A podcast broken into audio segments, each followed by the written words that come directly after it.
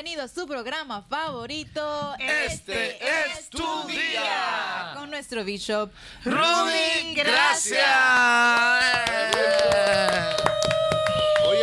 Viernes y todos lo sabemos. Eso, eso. Que tú dijiste, de- tú dijiste, y el cuerpo lo sabe. Eso, que eso- eso no es ni bíblico. están, están- están aprendiendo de Bad Bunny. eh. Ah, no, no, no. Bueno, que el Señor les bendiga una vez más. Gracias por permitirnos conectar con ustedes a través de este medio para responder sus interrogantes y sobre todo mostrar la perspectiva de la palabra de Dios entre los hechos actuales que estamos viviendo. Les bendigo en el nombre de Jesús y bueno, gracias una vez más. Así es. Y bueno, hoy tenemos, bueno, tuvimos un fin de semana súper extraordinario. Tuvimos nuestra conferencia Redoma que acabó de pasar, que la verdad es que todos podemos decir que fue uno de los mejores Redoma. Amén. Siempre decimos, fue el mejor Redoma porque la verdad es que la presencia del Señor, o sea, cada año se glorifica y se glorifica más. Amén. Va en aumento. Eh, fue realmente un, un evento impresionante. No hubo absolutamente desperdicio de ningún tipo, no, No. hubo pérdida de nada, sino que todo fue desde el primer momento, fue eh, en un crescendo espiritual, que para el final ya el cierre era algo sorprendente. Eh, y eh, el ver tantas, pero tantas mujeres venir a recibir de la palabra de Dios y de la unción de Dios es algo que nunca nos deja de, de- de asombrar y, y nos permite siempre eh, tratar de hacer el próximo con una mayor excelencia. O sea que fue maravilloso y damos gloria a Dios por ello. Así es, tuvimos más de dos mil personas, mujeres que asistieron y testimonios, escuchamos testimonios de personas, de mujeres siendo sanadas de lupus, de cáncer. También tuvimos muchísimos testimonios de mujeres que, viniendo dando su testimonio de cómo el redoma pasado la oraron por estar embarazada y este año vinieron dando su testimonio de que estaban embarazadas. Yo pienso que pasaron muchas cosas guay. Sobre todo un tigre en la puerta, una serpiente en la... Pero además muchas cosas preciosas pasaron eh, y yo creo que la, esto nos arroja No. a una realidad de la necesidad de las mujeres de ser ministradas especialmente y yo creo que en el nombre de Jesús debemos las iglesias debemos asumir esta responsabilidad porque la mujer eh, todo es alrededor de la mujer ¡Que vivan las mujeres! ¡Que vivan! Yo, eh, yo creo que Pastor Juan está desligado hoy porque se fue de la frase de Bad Bunny a- a- a- a- a- a- a- Señores, yo nunca he visto un video de ese señor. Ah, nunca. Nunca en mi vida. Qué bueno. Nunca he visto. No, no, no, Qué no bueno. no gracias pierde. Señor No, no se pierde Amén. absolutamente No nada. pierdo nada. Gracias. Esencia Redoma 2022 was amazing y era teníamos a Eden aquí como quien dice, estábamos todos en un Eden como decía la pastora. Sí, yo la Sí, vi un ahí, Edén, un Edén salvaje. Edén, pero pues, muy salvaje. Pero, eh, y No, y, y lo bueno es que estaba en todo el, ambiente, el sonido de los pajaritos y, y Ah, había sí. muchas así, mm, extraordinario. Muy bueno. Ah, eh, eh, hay un testimonio de eso. Dice que alguien entró al baño y le dijo a, a- a un líder: ¿Y quién es que me está pitando? Dice: No, tranquilo, eso es la bocina. Se incomodó. y también lo- tuvimos un Super Sunday tremendo, ¿verdad? Con esta querida hermana, eh, ¿cómo se llama? Se me va el Lucía nombre. Parker. Lucía Parker. Lucía O sea que seguimos la fiesta hasta el domingo, Bishop. Sí, y fue muy, muy poderoso el servicio del domingo, muy, muy poderoso. Amén. Lucía eh, es una adoradora impresionante, una gran amiga nuestra de muchísimos años y la verdad es que siempre es un gusto tenerla a ella, su esposo, su familia, es una bendición. Bueno, todas las invitadas que vinieron en el fin de semana de Redoma eh, y el Super Sunday eh, son personas muy, muy queridas y personas muy relevantes en este tiempo y por eso damos gloria a Dios porque hubo fue un festival de palabra y unción este fin de semana. Sorprendente, Lucía con una una sencillez extraordinaria, un deseo de conocer, de, tratar y de, ser usada. Yo creo que es una muchacha bien de Dios, así que debemos repetir, repetir la dosis, ¿verdad? Bueno, vamos a ver si seguimos con los anuncios de esta semana y es acordándole una vez más a los oyentes que tenemos a Mana, que es nuestro banco de alimento que permanece supliendo a cientos de familias cada semana. Este aporte a la comunidad de segadores de vida es cada miércoles, pueden venir de 4 a 6 pm. No necesita ser miembro para pasar por nuestra iglesia y recibir suministro de alimentos cada semana. Y también tenemos ahora, porque nosotros nunca paramos, tenemos nuestro siguiente evento que va a ser acá em, en el sur de la Florida. Tenemos a Trino, que es la superconferencia de liderazgo más impactante de este verano en South Florida, con la participación de los más destacados ministros de este tiempo. Contaremos con invitados como Barack, Miel San Marcos, Ronnie Oliveira, Samuel Rodríguez, Tiago Brunet y nuestros anfitriones. O, eh, claro que es nuestro bicho, Vanessa, los pastores, Hernández y muchísimas personas más van a ser del 7 al 9 de julio. Ya las boletas y entradas estarán a la venta a partir de hoy por medio de nuestros de segadores Eventbrite. So, bicho, si nos puede hablar un poquito de este evento que vamos a estar teniendo. Sí, este evento nace literalmente de muchos pastores que se acercaron a nosotros diciendo que tenían deseos de venir a segadores y vivir la experiencia de segadores. Y de allí nace la idea de todo el evento. Eh, eh, entendimos que era un tiempo donde el liderazgo estaba verdaderamente necesitado de un de una ¿cómo se dice?, de una chispa nueva en el ministerio.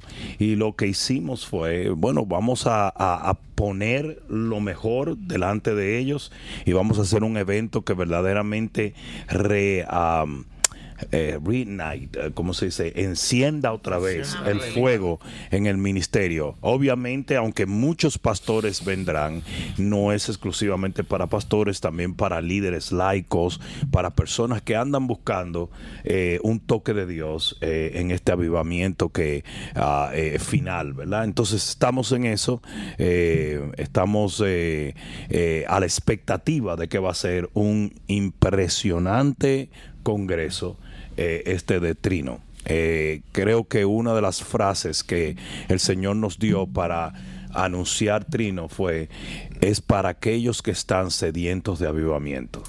Es, eh, cualquiera que esté sediento por la visitación de Dios, por un avivamiento, entonces debe venir a Trino porque esa es la idea de todo lo que estamos haciendo respecto a esto. Amén. Aleluya.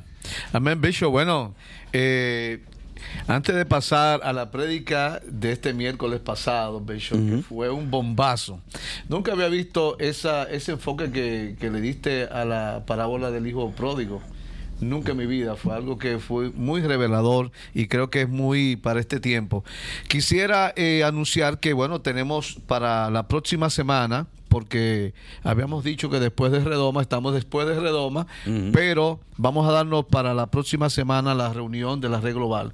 no sé si quiere decirnos algo para la expectativa que ellos pueden tener para esta reunión. Eh, eh, sí, ah, eh, obviamente nosotros estamos hemos sentido de parte de Dios que tenemos que ah, comenzar a trabajar en como quien dice, en tribus, ¿verdad? Como, como era en los tiempos de Israel, que tenemos que unirnos como hombres de Dios, que tenemos que comenzar a trabajar en, en, de una manera sistemática en este tiempo como líderes del cuerpo de Cristo. Y de ahí nace la red global.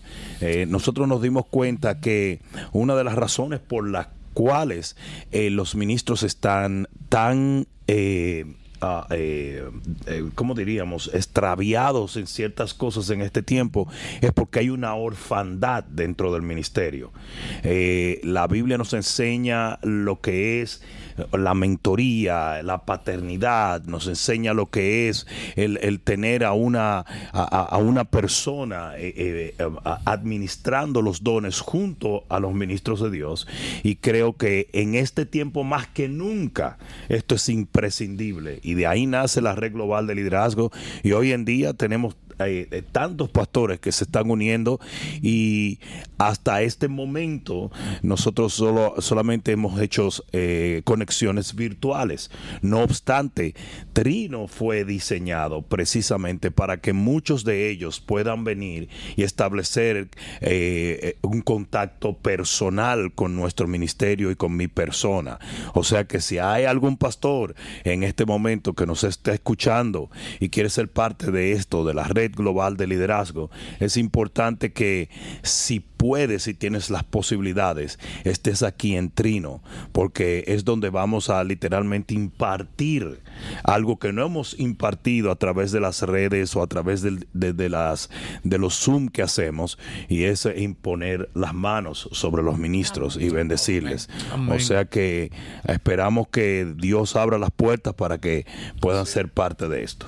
Amén. Bueno, pues ya ustedes saben, no se pueden perder el próximo viernes en horario de la tarde. Vamos a ponerlo todo en el grupo para que usted esté a la expectativa de todo lo que vamos a estar. Bueno, va a haber detalles de esos pastores que dicen que quieren venir. Vamos a darle eh, alguna información de cómo eh, acceder ¿verdad? a los planes que tenemos para ellos. Eh, quiero invitar a la audiencia eh, a entrar a nuestro canal de YouTube, a, inscribirse, a compartir el contenido, comentar y hacerse miembro de la familia virtual de segadores para accesar al material exclusivo de eventos. Tenemos una eh, esa opción de usted poder verdad estar primero al tanto, dele a la campanita, que le mande una notificación, suscríbase, porque hay grandes cosas en esta iglesia para usted, en el nombre de Jesús. Así que bueno, eh, ahora tenemos el comentario de la prédica de, este miércoles pasado. Bishop, eh, ese enfoque de lo que es el, el hijo pródigo tuvo fe, para pedir una herencia a destiempo, que no era usual, ¿verdad que sí? Sin embargo, tuvo fe para recibirla, porque agarró y se embolsilló su cuarto, pero no tuvo fe o un corazón, me gustó como usaste el término, para entonces atesorar este, esta gran, este don que se le dio y administrarlo y sacarle el provecho, sino que lo perdió. Así es. O sea, ese proceso de la fe para recibir, la fe para pedir, eh, eh, es algo que realmente nunca se enfoca en el hijo pródigo. Claro. Y, es, es, bien terrible que esto acontece a diario en el cuerpo de Cristo. Hay gente que ha desarrollado fe para poder obtener ciertas cosas de parte de Dios, pero no tiene el corazón para mantener esas cosas que Dios les entrega. Eh, clásico ejemplo, una mujer ora por un esposo. Y cuando el esposo llega, que Dios le concede el milagro, entonces se está matando con el esposo y destruye un matrimonio porque tuvo la fe para recibir el milagro, pero no tuvo el corazón para mantener el milagro. Y viceversa, ¿verdad? Eh, eh, así podemos citar un sinnúmero de situaciones que viven los cristianos a diario que tienen que ver con esto, de gente que no sabe mantener su milagro, tal y como el hijo pródigo.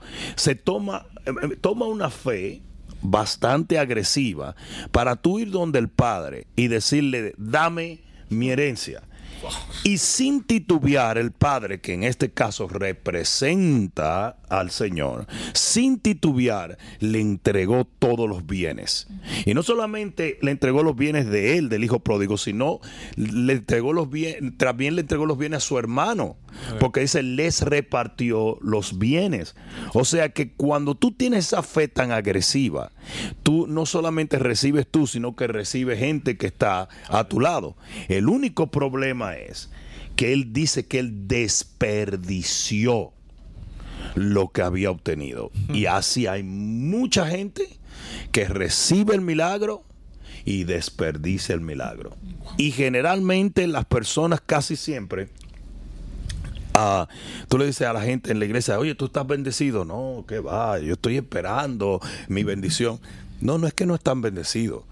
Lo que pasa es que muchas de esas bendiciones que ellos tienen ya la han despreciado, la han devaluado y ya no la ven como bendiciones, precisamente porque no han aprendido a mantener esas bendiciones. Entonces ya no significa nada.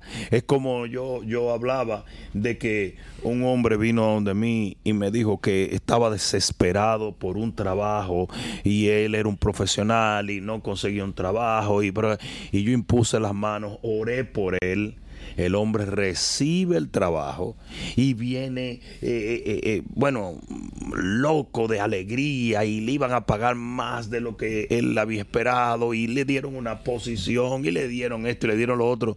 Pasaron unos meses y yo escuché del hombre decir, porquería de trabajo, me tienen harto todos, han metido a este, han metido a aquel. ¿Qué fue lo que pasó? Que ese hombre no sabe cuidar del milagro que recibió. ¿Verdad? Entonces, y si tú le preguntas si está bendecido con un buen trabajo, en ese momento te dice que no. No porque no. Se equivocó Dios. Sí, exacto. Pero no porque no esté bendecido con un trabajo, sino porque ya él no lo ve como bendición. Pero la culpa no es de Dios, la culpa es de él. Porque él tenía que trabajar como buen administrador para que esa bendición inicial de ese trabajo se convirtiera en una bendición que, que durara más tiempo. Claro. ¿Verdad? Que, se, que, que por buena administración se puede llevar un milagro. Es como la mujer que recibe el milagro y por tres años y medio ella estuvo eh, eh, viviendo de ese milagro. Y eso es lo que estamos supuestos nosotros a vivir. Bicho, y, bueno, eso lo llevaste a, una a un nivel que, yo me quedé sorprendido porque se pueden perder dones, se pueden perder ministerios.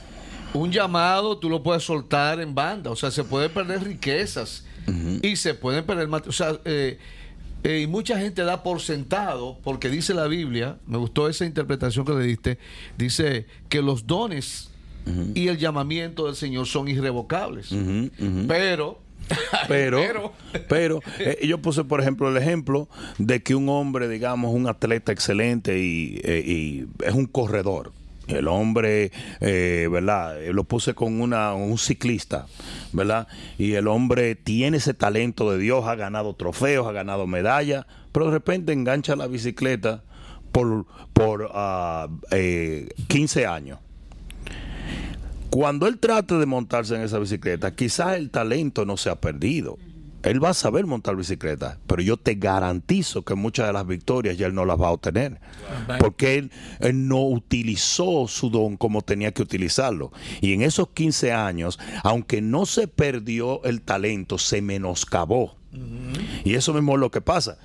Eh, eh, eh, ah, Sansón. Disminuye la efectividad, lo que tú Disminuye la efectividad. Increíble. Nosotros vemos a Sansón, nosotros vemos a Basti, nosotros vemos a, Saúl, nosotros vemos a Judas Escariote. Todas esas personas perdieron lo que Dios le dio, ¿verdad? Y aunque algunos recobraron una parte, no lo recobraron completo, otros no recobraron nada. Pero es muy importante que la gente aprende. Y el mensaje yo le titulé Sin desperdicio, porque precisamente la Biblia usa esa palabra con respecto al hijo pródigo. Desperdició sus bienes. Desperdició sus bienes. También, pastor. Su bien, ¿eh? Sí. Eh, eh, y eso también yo, bueno, como tú lo predicaste, yo digo que también viene en el ministerio porque muchas veces muchos de nosotros eh, eh, entramos a este ministerio, nos metemos en esto, nos metemos en el liderazgo y desperdiciamos el liderazgo también, ¿no? ¿Tú sabes qué pienso? Absolutamente. soltamos el liderazgo, oramos y queremos un grupo y de repente... Yo pienso que cogemos un milagro de un inicio, cuando estamos con la necesidad latente de recibir, nosotros le metemos con duro a la fe le metemos con duro, pero entonces después se lo mete, le, hacemos, le abaratamos la cosa por no empeñarnos en un crecimiento que Dios demanda de nosotros. Es decir, ese crecimiento de tú continuar creyendo a pesar de que tú seas señalado por los demás, a, a pesar de que lo que tú estás haciendo no es comprendido por los demás. Es. Eh, es decir, el tú comprender eh, eh, tú- para, por tú, para tú tener fe, tú no necesitas comprender lo que Dios va a hacer. Para tú tener fe, tú no necesitas ver lo que Dios va a hacer. Para tú tener fe, lo único que tienes es que creer y decidirte a creer. Creer a la palabra de Dios y creer. No, nosotros no creemos en, en los procedimientos, nosotros creemos, porque los procedimientos los lleva el Señor y nos va llevando de gloria en gloria y nos va revelando en el camino. Pero eh, eh, el, el entendimiento no es necesario para nosotros creer. Pero la fe que nosotros tenemos que tener es que tenemos un Dios bueno que espera de nosotros lo mejor y tiene y ha expresado cantidades de promesas por la cual nosotros agarrarnos para, para ver nuestros milagros y que y que si nosotros permanecemos creyendo. Por eso que hay que tener fe antes, durante y después de que nosotros tenemos mila- el milagro. Claro. Mira, eh, algo que me llamó extraordinariamente la atención fue en lo que dijiste respecto al juicio que le envió el Señor por, Natán- por el profeta Natán a David. Le dijo, y, y eso eh, me, me voló la cabeza, o sea, o sea, tú has menospreciado lo que Dios te ha dado. Y dice, tú dijiste, él, nunca, él nada más en el cielo se va a dar cuenta Sí. todo lo que perdió. Sí, porque porque- el profeta le dijo, te hubiera añadido más. Sabrá, sabrá Dios cuánto se te hubiera añadido más O sea, o si sea, no hubieras cometido esta Dios locura. le dio tanto a David y se lo sacó en cara. Dijo, yo, tú eras pobrecito, tú no hacías esto, tú eras, te saqué de, la, de las ovejas y te puse en el trono. Pero Dios tenía más para David. Pero por causa de no cuidar su milagro. Y, y- y mira y mira esto eh, Ese cuando los cuando los cuando los padres eran padres Ajá. tú le pedías una mochila a tu papá para ir a la escuela y tu papá te decía aquí está la mochila y si tu papá veía que tú tirabas esa mochila en una esquina te decía recoge esa mochila que esa mochila me costó dinero ahora qué pasaba cuando tú venías y por tú estar trayendo la mochila o tirándola en el eh, se rompía y tú venías y le decías a tu papá eh, cómprame otra él decía no usted no cuidó de esa Así es. eso era cuando los padres eran padres y, te, y querían enseñarte principios. Claro. ¿Verdad? Usted no cuidó de esa. Usted no cuidó. Yo, yo caminaba, yo, yo caminaba por una área donde, eh, cerca de mi casa, donde se paraban los autobuses a recoger a los niños para llevarlos a la escuela. Señores, la cantidad de teléfonos, la cantidad de libros, la cantidad de iPads, la cantidad que ellos dejan tirado es impresionante. Porque ya no valoran nada. Porque los padres ya no son padres. ¿Verdad? Los padres son cajas registradoras. ¿Entienden? No enseñan principios. Claro. Y, y- y el Padre, nuestro Padre en el cielo, Él te va a entregar algo. Y, y solo el que es fiel en lo poco será puesto en lo mucho. Si usted no sabe cuidar de lo que Dios le entregó, no hay más para usted. Entonces, ahí es donde viene la importancia de esta enseñanza. Que nosotros tenemos que aprender no solamente a recibir la bendición, sino tener el corazón y la responsabilidad de guardar la bendición. Acuérdate que Jesús reproduce los panes y después ordena que se guarden en 12 canastas llenas lo que sobró. Y mira la frase que usa Jesús allí en el libro de Juan, para que no se pierda nada. Ay, Dios no quiere que se pierda En nada. un país donde, donde la comida se bota. Nosotros tenemos que aprender que nosotros, lo que nosotros tenemos, tiene un valor específico. No estoy diciendo la comida simplemente la comida que compramos en el súper. Estamos hablando de que aquí hay demasiada palabra, aquí hay demasiada. Es el tiempo, Dios nos va a demandar conforme a lo que nosotros hemos recibido. Y Dios nos ha puesto dones y, y talentos y va a requerir conforme, bueno, en la parábola de los talentos está claro. Amén. Así también, rapidito, que nosotros hablamos que es por fe que recibimos eso y lo desperdiciamos, pero también se puede desperdiciar con en nuestra actitud que caminamos cada día de nuestra vida.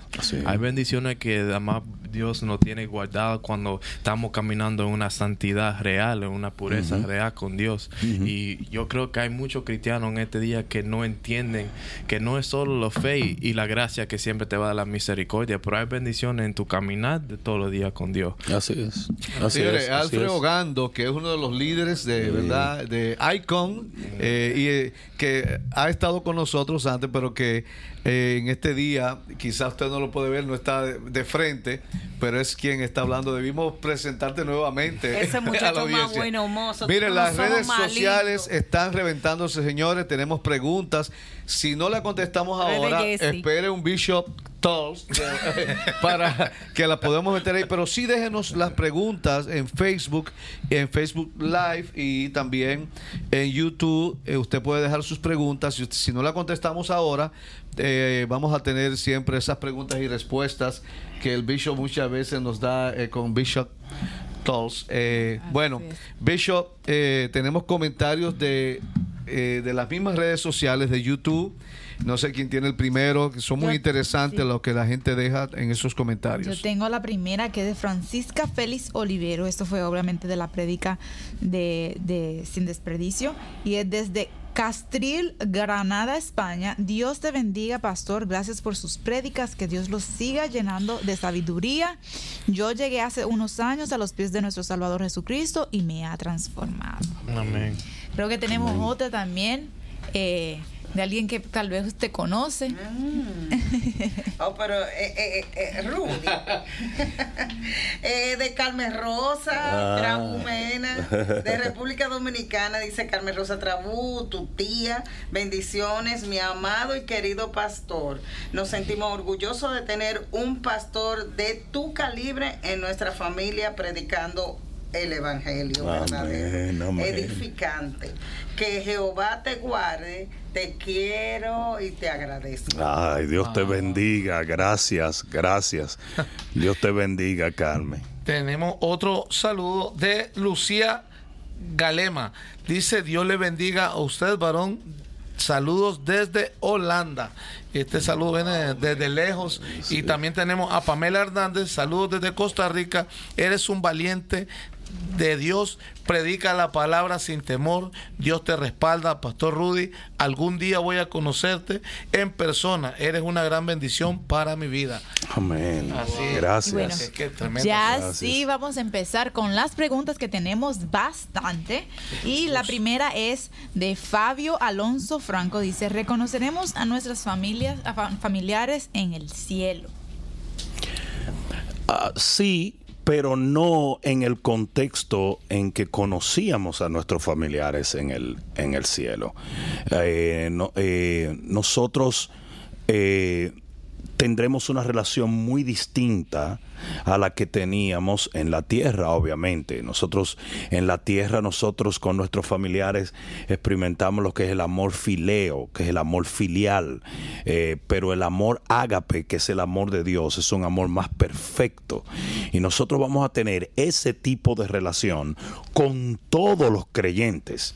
O sea, obviamente sabremos que esta persona en la tierra fue X persona, pero no lo veremos de una manera diferente. Va a ser el mismo amor que sentimos por Jonás o sentimos por eh, eh, cualquier otra persona, eh, un misionero, eh, porque ya en aquel entonces seremos verdaderamente, ah, eh, cono- conoceremos como verdaderamente fuimos conocidos y seremos, que tendremos la mente de Cristo y el mismo corazón y el mismo amor ágape entre todos. Recuerden que cuando Pedro está en el monte de la transfiguración, estaba en el espíritu y él reconoce a Moisés y a Elías. Cuando Moisés y Elías no eran eh, de, su tiempo y obviamente eh, no había Facebook ni, ni libros de texto ni fotografía, pero él reconoce a Moisés y Elías y le dice al Señor, Señor, hacemos tres enramadas, una para ti y una para Moisés y para Elías. Entonces no solamente reconoceremos a nuestros familiares, sino que vamos a reconocer a los misioneros, vamos a reconocer a los patriarcas, vamos a reconocer a los profetas, tal y cual como si hubiéramos vivido con ellos toda la vida. Wow. Amén. Está buenísimo. Dice, dice que no nos casaremos ni daremos en casamiento. Eh, Exacto. Eso dice, pero eh, como dijo el bicho, eh, dice, eh, esa escritura un chin más arriba dice, cuando yo era niño, hablaba como niño, pensaba como niño, pero cuando venga lo perfecto, lo, ah, no, bueno, pero cuando ya no fui niño, eh, ¿cómo es? Dejé lo que era de Eh, niño. Dejé con lo que era de niño. Entonces dice ahí mismo abajo, dice, cuando venga lo perfecto. Porque el amor perfecto, el amor de, de, de, de- que estamos viviendo, el amor eros, es un amor que es para la reproducción.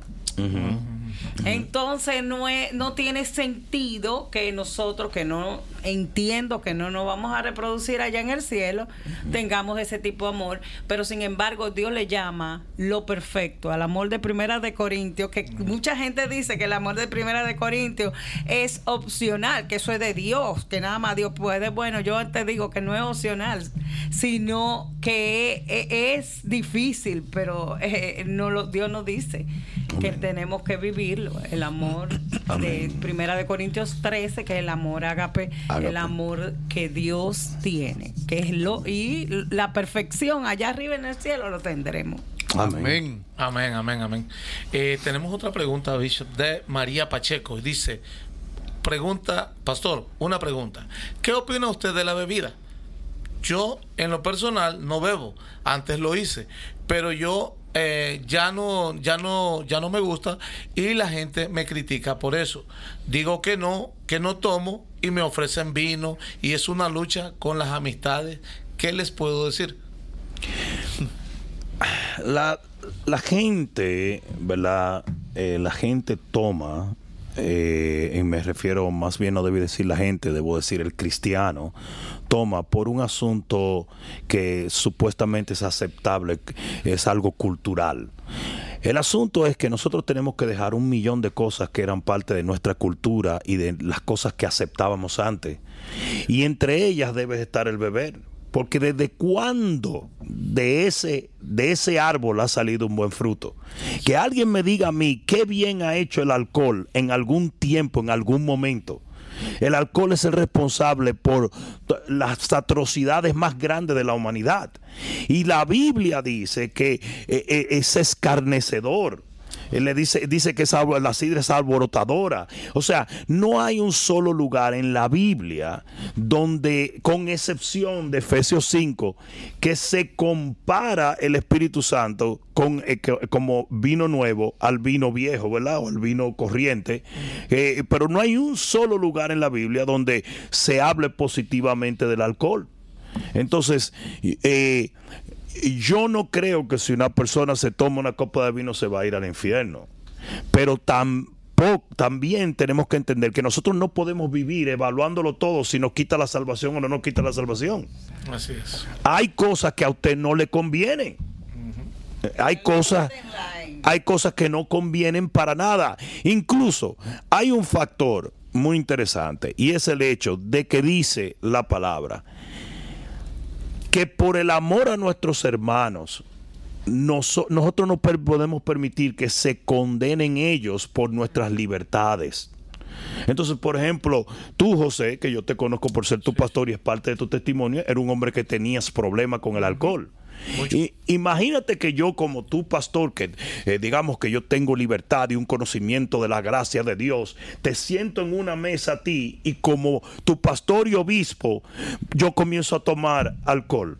Eh, eh, Es, es algo totalmente contrario a lo que la palabra de Dios nos enseña, porque por amor a Él yo tengo que eximirme de hacer ciertas cosas, porque todo me es lícito, pero no todo me edifica. Así es. Entonces, yo creo que el cristiano Y, y hay 20 mil argumentos a favor eh, de, de- de- de tomar alcohol y te buscan escritura y todo. Pero nosotros tenemos que reevaluar muchas de esas cosas. Simplemente porque sí, puede que sea lícito, pero si no te edifique nada, ni edifica a los demás. Si no te conviene. como- Exacto. Entonces, ¿para qué hacerlo? Así Yo particularmente ni cruzo por ahí y les recomiendo a todo el que está a mi alrededor que no le ponga el pico a una copa. Jamás. Se lo recomiendo a todos. Porque en el contexto de mi vida, yo no vi nada positivo eh, con el alcohol. Mis muchos en mi familia tomaron alcohol. Ese alcohol hizo desastres y estragos en la vida de ellos. Entonces, después que yo vine a Cristo, digo, ¿para qué voy a tomar? Así es. Entonces, ah, eh, eh, eh, un, error que tienen muchísimos cristianos, para reiterar y concluir allí, es que siempre están evaluando todo de que si me voy para el infierno o me voy para el cielo. No, las cosas no se hacen por eso. Las cosas se hacen también porque hay cosas que son detrimentes para tu vida, tu ministerio, tu testimonio aquí en la tierra. Y mira, Bishop, en 1 Corintios 8, al que tú lo mencionaste, en el versículo 13 dice, por lo cual, si la comida le es a mi hermano ocasión de caer, y lo mismo es, está hablando hasta de los ídolos, o sea, se puede extrapolar a lo que comes o bebe, aquel que es débil en la fe. Imagínate José en sus primeros años que llegó aquí y te ve a ti en una fiesta de la iglesia levantando una copa de vino. Se va otra vez para el mundo. Claro. entonces dice, porque dice, por lo cual si la comida, si la comida le es a mi hermano ocasión de caer, no comeré carne jamás para no poner tropiezo a mi hermano. O sea, tú tienes que cuidar que hay gente que si realmente están luchando para salir del alcoholismo o de las drogas o de cualquier otro pecado y entonces eh, la Biblia dice tú no puedes excusarte con eso. Claro. No puedes excusarte que tu libertad vaya a traer condenación también a otros. Romanos, 1 Corintios capítulo 8. Y es importante que entendamos que cualquier cosa que tiene posibilidad de adicción, usted tiene que abstenerse de eso. Así es. Y ahora mismo no estoy ni siquiera ya hablando de sustancias. Hasta de, hasta de juegos de video, hasta de fanatismo en los deportes. Televisión. Porque una adicción es crear algo que tenga dominio sobre tu vida y sobre tus emociones. Y el único que debe de ser Señor en tu vida co- como cristiano es el Señor Jesús. Así es. Así. Entonces, cualquier cosa que cree una adicción, como la pornografía, como y como cosas que no son tan como los juegos de video, como como eh, eh, ¿qué, qué puedo decir? La, la, la, eh. La glotonería, eh, eh, como los deportes, cualquier cosa que pueda fanatizarte a ti a tal extremo que tú comienzas a depender emocionalmente de eso, usted no debe de hacerlo. ¿Y qué más adic- qué cosa más adic- adictiva que el alcohol o la droga? Yep. Así, Así es. es. Entonces, ¿qué hace un cristiano metido en eso? Apartarse de eso. Nada. Así es, así es. Yo encontré unos hermanos que estaban jugando una vez yo di- y le dije una frase eh, que está en, pri- en 1 Corintios. Ah, Cuando el pueblo de Israel se sentó eh, a comer y a beber, dice, murieron muchísimo por un juicio Pero era almohadazo que estábamos jugando. No es que lo que Pero- tú pero ese es el caso. Te dieron un almohadazo. Tú sabes que dice la Biblia, el Salmo 2. Arrepiéntete. Salmo 2 dice, ¿por qué se amotinan las gentes si los pueblos piensan, Piensan cosas, cosas vanas. O sea, fíjate que yo veo cómo se gastan tantos recursos eh, y se invierte en una cosa que no tiene que absolutamente, eh, no es esencial en la vida de una persona. Y endiosamos una persona que le da una pelota bien, ¿verdad? Vamos a guardar los nombres, pero se meten 200 mil personas, bicho, en un estadio, ciento y pico de mil. Entonces, todo eso es lo que el mundo está, y eso es para mí un amotinamiento. O sea, porque no, tú le hablas del Señor y es como el como dicen por ahí, como el diablo a la cruz. Pero si tú le hablas de esa pelota de fútbol o de una persona, eh, uno de esos, ¿verdad?, goleadores, entonces llenan un estadio. Entonces, es un amotinamiento y realmente siempre lo he visto así. Y es, aunque a uno le gusta, ¿verdad?, cierto deporte y ciertas cosas, uno tiene que tener eso que tú decías, ¿verdad? No dejarse meter en esa pasión que tú entonces solamente te conviertes en un fanático. Nosotros somos fanáticos de Jesús, por así Exacto, decirlo. O sea, mi- exacto. mi, fanatismo es de Jesús. Exacto, exacto. Que, que para, para no, porque tú sabes que siempre hay gente que te dice, no, no podemos ser fanáticos. Eh, Es devoción, fanatismo es devoción. Y tu devoción tiene que ser para con Dios, no para un deporte o para un juego o para un, eh, eh, una bebida, ¿verdad? Es Dios. Amén. Amén. Dice, todo me es lícito, pero, todo, no me, conviene. todo me conviene. Todo me es lícito, pero no me dejaré dominar de él. Así es. Es lo que dice. Hay, hay un, un dominio en esas cosas que nosotros tenemos que evaluar. Y en Romanos 14 habla que eh, bienaventurado el que no se condena en lo que aprueba, pero dice eh, eh, que todo lo que no es de fe es pecado. Nosotros no podemos eh, eh, fundamentar nuestra alegría y nuestro estímulo en eso. Nosotros tenemos que nuestro gozo y nuestra alegría tenerla en el Señor. Wow, Amén. Amén. Gloria a Dios. Bishop, pregunta de Damaris López y dice, si las personas que mueren sin Cristo, pero si se intercede por ellos y se pide perdón, ¿esa persona se salva? No, no. La salvación es un- una decisión eh, individual.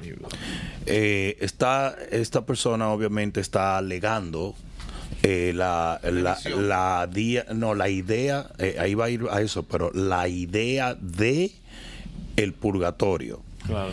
Ahora, hay cierto poder en la gente de fe de remitir pecados.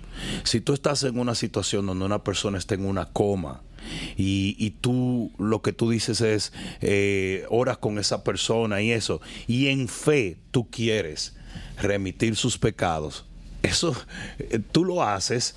Y si, si funcionó, funcionó. Y, y si no, no. Eso no vas a tener prueba hasta que estemos del otro lado. El punto es que sí hay una doctrina de que los creyentes pueden remitir pecado, pero ya, en cua- ya cuando la persona murió, eh, absolutamente todo quedó ahí. La, obviamente la iglesia católica, dentro del folclore de la iglesia católica, se hacen nueve días de rezo y tantos días de qué sé yo qué, y todo el mundo orando, y luego se hacen misas y se hacen eso. La decisión para la salvación se hace de este lado de la eternidad, Amén. individualmente. Nosotros hemos Amén. tenido experiencia extraordinaria de, de personas que han quedado en cama, que no tienen total conciencia, pero que espiritualmente, ya eh, te estoy diciendo en el círculo de la muerte, no se mueren por una razón. Y entonces tú dices, pero ¿qué es lo que está pasando? Debería de descansar.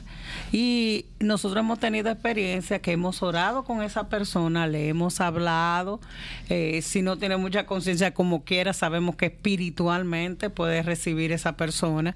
Y le hemos remitido los pecados y han partido con el Señor en poco tiempo. Sí, y personas, por ejemplo, que han perdido sus facultades y eh, muchas veces solamente exacto. te mueven un dedo o te aprietan. O sea, yo he orado por gente así. Pueden despegarse porque eso lo estaba pegando. por ti y te hace un movimiento. Entonces hemos orado y al final eh, hemos usado de esa autoridad y esa libertad que es, una, es, es un horas. aspecto de fe, como dice el bishop. Nunca sabremos totalmente, pero tenemos que estar convencidos. Esos aspectos de fe, y antes de que comience a, algunos cristianos en contra de esto, a decir, oh, ahora ustedes remiten pecado. Ah, que sé qué". no, no, no, no, esto, es- esto no es una doctrina que estamos desarrollando, es no es una práctica que hacemos, simplemente la palabra cuando, cuando da la gran comisión, dice a quien ustedes le remitieron los pecados, Les serán remitidos. O sea que si tú crees que la Gran Comisión es vigente para hoy, porque generalmente la gente que protesta sobre lo que estamos diciendo en este momento son gente que no creen que la Gran Comisión es vigente. Entonces, si tú crees que la comisión, la Gran Comisión es vigente y es para nosotros, dentro del contexto de la Gran Comisión, el Señor dio esa autoridad a los creyentes. Y volvemos y decimos, no es que nosotros andamos diciendo te, redi- te remito No, los pecados, no, hermano". No, No. imagínate un tigre que tú. Los tres casos que hemos citado Sí. han sido casos especiales. Exacto. Donde, Caso de pérdida de Sí. conciencia de las habilidades Es- normales. Exacto. Y entonces, eh, que, que quede claro eso, porque después van a empezar a decir, mira qué doctrina tienen esta gente. Eso no es una doctrina. Ahora, aunque es, es- una práctica de fe. Aunque es palabra de Dios. Es palabra de decir, Dios. Te alabamos, Señor. Sí, es palabra de Dios y no pueden contradecir Exacto. la palabra, Amén. ni tampoco condenar a uno por creer la Y palabra. pregunto entonces en qué caso sería eh, el uso de esa de esa eh, gracia que Dios nos ha dado, de esa autoridad que Dios nos en qué caso ese yo entiendo que es el único caso que podríamos hacer uso de ella, Guiados por el Espíritu. Bueno, guiado por el Espíritu. Bishop, ese tema está muy interesante, pero bueno, tenemos que seguir. Aquí hay una pregunta de Maribel Sofía Acuña Martínez. Dice, hola, bendiciones. Mi pregunta es, ¿es anatema no estar casados y ser cristianos? Eh, me Anatema imagino o estar en maldición será. Eh, sí. Porque anatema es el Que proceso. juntos. Sí, me imagino vivir eh, juntos. Eh, absolutamente, usted está supuesto a casarse legalmente, eh, porque el, el- el- el casamiento es una ordenanza divina. Entonces es muy importante. ¿Dónde yo hago las excepciones? En que por algún problema de algún tipo una persona tenga que prescindir de, de casarse, entonces como es por ejemplo los Estados Unidos se presenta mucho los trámites legales de, de papeles, entonces resulta que las personas no eran cristianas, eh, cohabitaban juntos, uno de ellos está haciendo los papeles, no se puede casar en el momento, tú no le vas a decir a esas personas cuando se conviertan, tiene que salir, dejar tus 14 muchachos eh, porque no te has casado, porque la razón es válida. Entonces, ¿qué sucede? Ok, usted, tan pronto usted arregle esos trámites, usted tiene que casarse legalmente.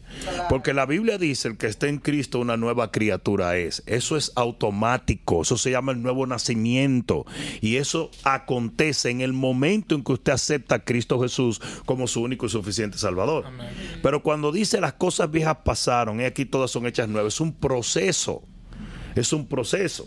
Porque eh, cuando dice las cosas viejas pasaron, usted puede convertirse en un altar y cuando usted va a la casa usted tiene la misma familia y usted va al trabajo y usted tiene los mismos compañeros y lo que se refiere, las cosas viejas pasaron aquí todas son hechas nuevas, es que habrá un proceso donde Dios va a comenzar a limpiar todos estos vestigios de tu pasado y a cambiar la cizaña por el trigo. Entonces, no se nos puede olvidar eso. Entonces, nosotros podemos cometer un grave error en decirle a una gente, no, no, no, si no están casados, tienen que separarse. No, ahora, aquí es donde viene, vámonos al otro lado. Si usted, los dos son cristianos, y ustedes tienen la probabilidad de casarse, la posibilidad de casarse, nada se lo impide, entonces yo creo que sí es contado por pecado el no hacerlo, porque la Biblia lo dice, que el que sabe hacer el bien y no lo hace, le es contado por mal. Es como, por ejemplo, la Biblia dice, el que creyere y fuere bautizado será salvo. Ahora bien, el ladrón de la cruz no se bautizó porque no tenía la posibilidad de bautizarse. Y fue salvo porque Jesús dijo, estarás conmigo en el paraíso. Amén. Pero si usted no es el ladrón de la cruz y usted se convirtió y usted creyó, entonces usted se tiene que bautizar. Eh, eh, no sé si me estoy dando a entender, Claro, claro. porque el no hacerlo sería un desafío a la misma ordenanza que el Señor les entregó. Amén. Amén. Wow, tremendo. Bueno, Eh, la señora Claudia Barrio, Nu- Barrio Nuevo, digo señora, eh, por ponerle un título, dice, "Pa- Pastor, ¿existieron los dinosaurios? Qué emoción. poder decir esto. Sí, claro que existieron los dinosaurios, eh, absolutamente. Qué emoción. Eh, incluso, Y los museos están llenos. Muchos muchos museos están. claro, Los huesos. Lo que se entiende es que los dinosaurios no estaban dentro del programa de la recreación después eh, postdiluviana. Eh, los, los dinosaurios eh, murieron en el diluvio, probablemente, es lo que se entiende. Eh, otros dicen que fue muchísimo antes con un meteorito. La realidad es que yo prefiero creer lo del diluvio porque imagínate. Pero la misma Biblia en diferentes lugares, como en el libro de Job, también en el libro de Salmos, habla y menciona ciertas criaturas que obviamente eran dinosaurios. Porque los dinosaurios sí existieron y la prueba está en los fósiles que se han encontrado. Entonces, eh, sí. Y uno de los peores problemas que puede acontecer es que muchos cristianos relacionen, ¿ok? Los dinosaurios con la teoría de la evolución. Son dos cosas totalmente apartes. Totalmente aparte. La teoría de la evolución es una falacia, no es real, no existió. Darwin era hijo de un ministro presbiteriano, peleó con su papá, se dedicó a la ciencia para no dedicarse al ministerio. Y dentro de ese marco científico, por rebelión a su propio padre, y eso es historia, lo que pasa es que no se enseña abiertamente, por rebelión a su propio padre, eh, trazó la teoría de la evolución para quitar mérito a Dios como el creador.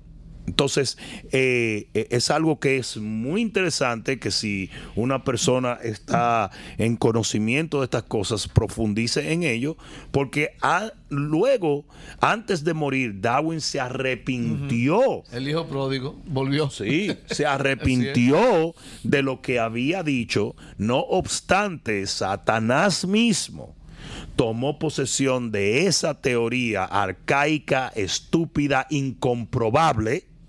Y es la teoría que se enseña en las escuelas, todo con el fin de obviar el creador y de obviar la palabra. Amén. Entonces no podemos relacionar lo que es la teoría de la evolución con los dinosaurios y la prehistoria, si queremos ponerlo de esa manera. Hay ¿verdad? animales que menciona la Biblia extraordinarios. Por ejemplo, menciona el Behemón, el Leviatán. Behemón es- era un dinosaurio. Ajá. El leviatán era una serpiente eh, de esas que, eh, dino- como dinosaurio, o sea, de, de los Es- tiempos. eh, Y Yo- tienen que haber eh, todavía algunos que sí sobrevivieron, porque imagínate, si es agua y usted y, y ellos habitaban en el agua, o sea, fácilmente en las profundidades hay Sí, a- seres que algunos uno no ha dicen visto. que, que el- por ejemplo, el Behemón er- era como un mamífero eh, sumergido. Y evidentemente eh, era como si fuera un dinosaurio enorme. Sí. Eh, esa- que eso es una, es una pregunta que causa mucha controversia. Y, y sí, Eh, y muy intrigante. pero es Esas real- son de las cosas que deberíamos de gozarnos. Pero es realmente su asociación con la teoría de la evolución lo que causa la controversia. La controversia que dice que, que decimos Porque una es nosotros- real y la otra no. que Así es. decimos nosotros que no deberíamos de que no, pero vamos a investigar y vamos a gozarnos de eso porque esas son de las cosas que debemos de gozarnos, Amén. gozarnos de la palabra, gozarnos de lo que de las cosas eh, profundas de Dios. Amén. La siguiente, la siguiente pre- pregunta es de Elizabeth Carrillo Pérez y pregunta, ¿cuándo es correcto bautizarse? Eh, eh, no existe realmente, bíblicamente, no existe un, una, un tiempo. Simplemente en el momento en que tú eres un creyente, tú puedes ser bautizado. Y esto lo confirma la Biblia en el libro de los Hechos, cuando ese etíope venía y se une a él Felipe, ¿verdad? Y cuando Felipe le, le habla eh, la palabra y le revela al Señor y él cree, dice, yo creo, eh, algo impide que yo sea bautizado. Dice, no. Y él miró que había un agua ahí y lo bautizaron, ¿verdad? De una. Exacto. Ahora, los pastores, para asegurarse que la fe de los individuos está basada en cosas reales y no en un emocionalismo, usualmente toman un, un curso ¿verdad? de doctrina básica antes de ah, bautizarse, pero realmente esto no es un mandato bíblico, es algo que nosotros hacemos para asegurarnos que el creyente es un creyente real. ¿Entiendes? Entonces, no hay un tiempo eh, para, para bautizarse, sino más bien una condición. Tienes que creer. Y si tú crees que Jesucristo es el Hijo de Dios que murió por tus pecados y resucitó al tercer día, le confesaste como Señor, usted está listo para bautismo en ese mismo momento. Amén. Amén.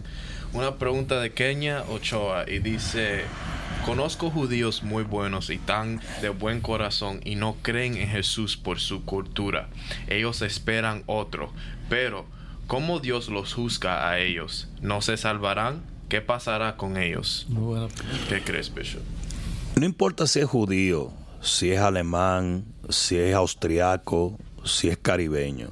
Sí. El que no cree en Cristo Jesús no se salva. No se salva. Incluso el pueblo judío, a pesar de ser un pueblo muy favorecido por Dios, va a, a verse en un aprieto muy pronto en la gran tribulación. Una de las cosas que la Biblia específicamente dice es que porque ellos no creyeron a la verdad, el Señor les envía un espíritu de mentira para que crean al inicuo. Por cuanto ellos rechazan a Jesús, entonces el Señor les envía un espíritu de mentira. Sobre Israel está operando un espíritu de mentira. Israel terminará haciendo un pacto con el anticristo. Ahora, lo interesante de todo esto es que cuando ellos vean lo que pasó, ellos van a recibir la revelación y de acuerdo al libro de Romanos, todo Israel será salvo. Amén. Todo Israel que está que atraviesa por la gran tribulación terminará reconociendo y mirando al que traspasaron. O sea que ah, eh, ese momento llegará, pero en este momento el judío que no confesare a Jesucristo como su único y suficiente Salvador, sea judío o sea gentil, no entrará en el reino de los cielos, porque Jesús es el único camino, Él es la puerta, Él es la única verdad, Él es la- la- en el único nombre en el cual hay salvación y nadie llega al Padre. Nadie significa nadie. Nadie llega al Padre sino a través de Jesucristo. Amén. Amén. Bueno, Becho, aquí tenemos otra pregunta de Esmilda Nas- eh, Naricí Vigo. Dice, nuestras tribulaciones, persecuciones que padecemos, ¿son para nosotros el juicio de Dios? Para ser tenidos por dignos de entrar en su reino? ¿No volveremos a ser juzgados? ¿Solo pasaremos por el tribunal de Cristo? Lluvia de bendiciones para el Bishop. Vamos a aclarar eh, ciertos conceptos. Hay varios conceptos allí. Número uno, no. Dios no, no nos da el sufrimiento para que nosotros ganemos algo, porque el sufrimiento nuestro lo llevó Jesucristo en la cruz. Amén. El juicio que estaba supuesto a venir sobre mí vino sobre Jesús. Él tomó mi lugar para que yo pudiera ser el recipiente de la bondad de Dios. Amén. ¿Mm? Yo estoy delante de Dios totalmente limpio. So, yo no merezco juicio. Es por eso que yo sé que la iglesia de Cristo no pasará por la gran tribulación. Porque ya nosotros fuimos, la- nuestra gran tribulación le cayó a Jesús arriba y él pagó un precio por eso. Entonces yo no tengo que ser depurado en la gran tribulación. Así es. Así es. Ahora, puede haber juicio sobre un cristiano por una u otra razón. Mm, eso es de, hay que debatirlo. Porque la verdad es que la Biblia afirma, aunque lo hace en el Viejo Testamento, que el juicio comienza en la, casa, eh, por la casa de Dios. Entonces, yo creo que sí hay ciertos ajustes que el Señor puede hacer, pero Él no los hace para causarnos dolor, para torturarnos. Simplemente lo hace para corregirnos como todo padre corrige a sus hijos. Y en cuanto al tribunal de Cristo, el tribunal de Cristo es para todos los creyentes. Y sí, todo creyente pasará por el tribunal de Cristo, porque el tribunal de Cristo es el que va a filtrar por fuego tus obras y de allí se te va a dar la jerarquía y el premio que tú tendrás a través de toda la eternidad por las obras que hiciste. Jesús, la Biblia termina así, una de las últimas cosas que Jesús dijo en la, en la palabra está en el libro de Revelación que dice, yo vengo pronto a pagar a cada uno de acuerdo a sus obras. Amén. Entonces, en cuanto a la salvación, nuestras obras no tienen que ver nada, pero en cuanto a la premiación, ¿verdad? Eterna, nuestro galardón se recibe a través de ir delante de ese tribunal de Cristo y que nuestras obras sean procesadas por fuego y la escoria se quema y queda el oro. Y ese oro es lo que va a formar nuestro premio eterno. Amén. Amén. Bishop, ¿Tenemos la oportunidad para una o dos preguntas más? Sí, sí, claro. Ok. Eh, Rapidito. Aquí María Cabrera Ah, bueno, María. dice, ¿desde dónde se toman las fechas antes de Cristo y después de Cristo? ¿Desde su muerte y nacimiento? Sí, desde la época que él... eh, No, eh, o- vino. o su muerte, dice y nacimiento, pero me imagino que Ah. dice su, o, o la muerte o el nacimiento, ¿desde cuándo se toma? Ah, eh, la verdad es que yo no creo que haya una idea eh, eh, específica. La verdad que nunca he escuchado específica. Yo creo que desde la venida de Cristo es la, es la idea. Eh, probablemente se inclina más a, a la a la muerte que al nacimiento, pero la verdad es que nunca he escuchado que se tome desde un punto de vista específico. No que yo sepa. Siempre se, eh, se dice... muy interesante, Sí, muy interesante, pero, pero fíjate como Está- ninguno... está de averiguar. Pero fíjate que ninguno de los que estamos aquí, que hemos estudiado No, la pala- eh, eh, por tanto tiempo la palabra... No, eh, no lo pe- hemos formulado, Exacto, no nos hemos formulado esa pregunta porque realmente yo creo que no existe algo específico, pero... eh, eso lo pudiéramos contestar En, más en el adelante. calendario hebreo es el 1860 de la eh, a partir de ahí eh, coincide el año cero de la era cristiana con el 1860 eso tuve la oportunidad de, de hablar con el rabino eh, eh, José Joseph eh, Ra- eh, Garmone que, Así que estuvo ¿verdad? visitándonos Sí, y, eh, y hace es dos domingos. interesante, pero entonces fijarlo esos 30 años es como un margen, pero yo pienso que eh, ahí está, más o menos. Bueno, un buen material de investigación. así es. Está buenísimo eso. Así es. Así es. Bueno, este creo que sí, ya hemos tenido que terminar el programa del día de hoy, pero todas estas otras preguntas que tenemos la vamos a tener para el siguiente programa, pero antes de cerrar, Bishop, si podía orar por las necesidades de la audiencia que han estado pidiendo por sanidad y si nos puede dar una palabra para, una exhortación para la persona meditar en este fin de semana. Amén. Es muy importante que nosotros comprendamos que la palabra de Dios nos da dos tipos de milagros básicos. Uno es un milagro instantáneo y el otro es un milagro de proceso. Y es muy importante que nosotros observemos esto. ¿Por qué?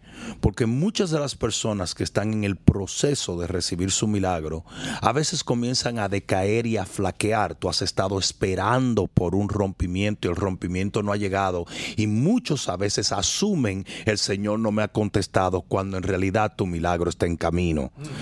La gran diferencia entre una cosa y la otra es tiempo, no si Dios escuchó o no. La Biblia nos habla de Naamán. Naamán era un hombre leproso en el libro de Reyes en el Viejo Testamento. Y Naamán eh, les, le fue dado una palabra por el profeta, donde le dijo, sumérgete en las aguas del Jordán siete veces y recibirás tu milagro. Naamán se disgustó en extremo y dijo, yo pensé que él iba a salir, iba a poner su mano sobre la lepra y la lepra se iba a sanar. Entonces aquí es donde está el asunto. Él no quería pasar por un proceso milagroso, sino que quería un milagro instantáneo. Y aquí es donde mucha gente se ve en una pérdida de la fe, porque en el momento en que Dios comienza el proceso de un milagro, muchos no ven absolutamente ningún cambio, pero la realidad es que el milagro está adelantando. Eventualmente Naamán comprende que tiene que obedecer a Dios, que tiene que creer a Dios, que tiene que aferrarse a la palabra de Dios. Y la primera vez que se sumerge y sube, no había un cambio. La segunda tampoco, la tercera tampoco, la cuarta tampoco, la quinta tampoco, la sexta tampoco, pero dice la Biblia que a la séptima vez su carne quedó limpia como la carne de un niño recién nacido. Tú tienes que aprender a esperar por la consumación del proceso de tu milagro y tienes que aprender a confiar. Hebreos capítulo 6 dice, sed imitadores de aquello que por la fe y la paciencia heredan todas las promesas.